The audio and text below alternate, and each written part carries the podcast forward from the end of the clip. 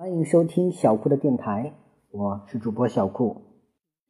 小顾相信，让孩子爱上阅读，必将是这一生给孩子最好的投资。今天，小顾要讲的故事是大嘴巴河马给大河马治病。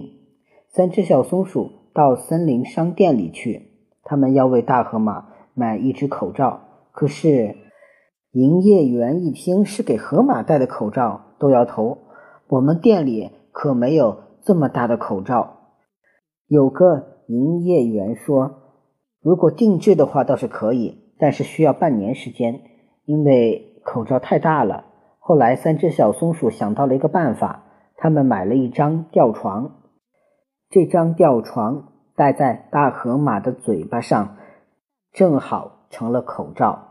你们真聪明，这下你们就不会被喷到天上去了。大河马笑嘻嘻地说。我可以帮你们去造新房子了。不行不行，你的烧还没退呀。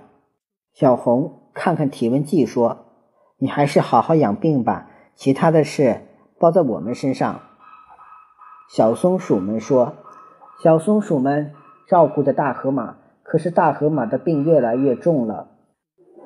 我们去高山上采药，给大河马治病。”小松鼠们背起。小竹筐上山了。最宝贵的草药总是长在最危险的地方。小松鼠们来到了悬崖边，小红绑着绳子下了悬崖。哈哈，踩到了，踩到了！这可是珍贵的七叶一枝花呀！小红终于采到了草药，开心极了。有了七叶一枝花，大河马的感冒一定会好的。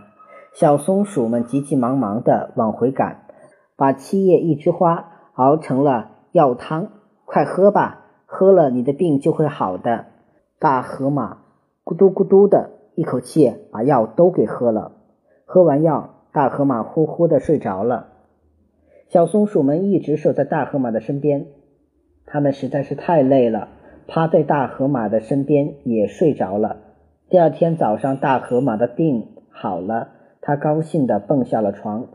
我梦见医生了，他给我吃了一颗叫友情的药丸，可好吃了。大河马说：“大家快乐极了。”小松鼠们围着大河马跳起舞来。大嘴巴河马的给大河马治病这个故事就到这里讲完了。希望大家能一直收听我的电台，也希望大家能加小顾做您的好友。小顾的微信号是。微微和物库外卖，谢谢大家的收听了。